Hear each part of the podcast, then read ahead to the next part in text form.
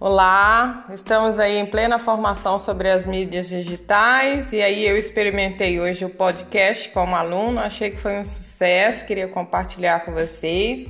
Então, é, só o fato de você falar podcast para o aluno já faz uma diferença para ele. É, não, é a mesma coisa de mandar um áudio? Exatamente a mesma coisa.